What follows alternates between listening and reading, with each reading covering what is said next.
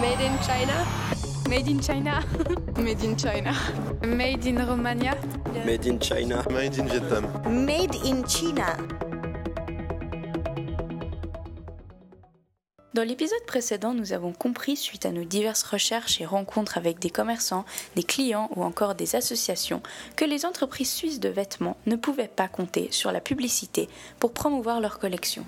Nous allons donc nous intéresser à leurs concurrents et comprendre si le monde des énormes firmes internationales pourra un jour partager le monde de la mode avec les entreprises locales.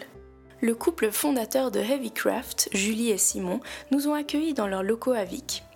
Ils nous donneront leur avis sur la situation actuelle du monde du textile en Suisse et parlent du futur dans ce domaine. D'après vous, vivons-nous dans une époque propice à la fondation d'entreprises comme la vôtre, c'est-à-dire des entreprises de vêtements locaux? C'est justement maintenant qu'il faut se bouger. Alors c'est clair, on a des géants euh, devant nous. On se considère comme en retard pour ça enfin, Est-ce que ça aurait été plus facile il y a 40 ans ou 60 ans de commencer ça? Non, parce qu'en même temps, euh, je pense qu'il y a 40 ou 60 ans, c'est le boom de l'industrie, et puis c'était à ce moment-là où l'industrie s'est développée. Cette situation, au jour d'aujourd'hui favorable, pourrait-elle donc éviter aux petits producteurs suisses essayant de se développer de se voir forcés à exporter leurs ateliers de production dans des pays comme la Chine ou le Bangladesh? Le jeune couple ne réfléchit pas longtemps lorsque nous leur posons la question suivante. Avez-vous envisagé l'exportation de vos ateliers pour votre propre entreprise?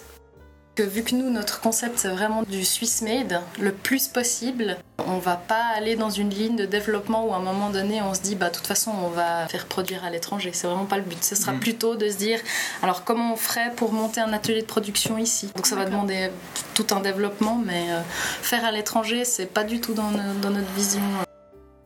Sans l'exportation de nos ateliers de production à l'étranger, ainsi qu'avec la période propice à la production et à la création d'entreprises comme Heavycraft, nous nous demandons tout de même si notre petit pays d'environ 8 millions d'habitants arrivera un jour à la cheville des Français ou des Italiens. Même s'il ne faut pas généraliser, car il existe dans tous les pays de petites entreprises qui ont des chiffres de vente minimes, mais ils bénéficient tout de même de l'image attribuée au pays entier. Nous relancerons cette question prochainement, mais avant cela, nous allons comparer les avancées actuelles entre la Suisse et nos voisins à la mode. L'Italie et la France, aussi appelées les élites de l'image, sont à des années-lumière de notre production textile helvétique.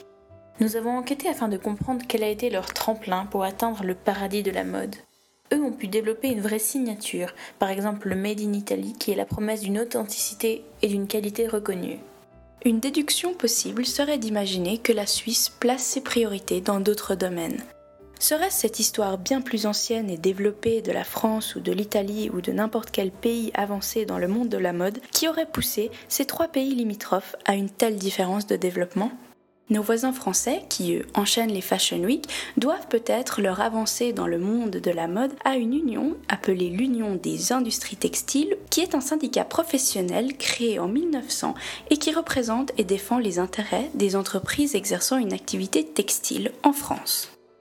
Et c'est en apprenant que nos pays voisins bénéficient d'aides de la sorte que nous allons revenir à la Suisse. Dans l'épisode suivant, nous parcourrons le pays afin de trouver s'il existe une association qui aide nos entreprises locales comme Heavycraft à se développer et à s'agrandir.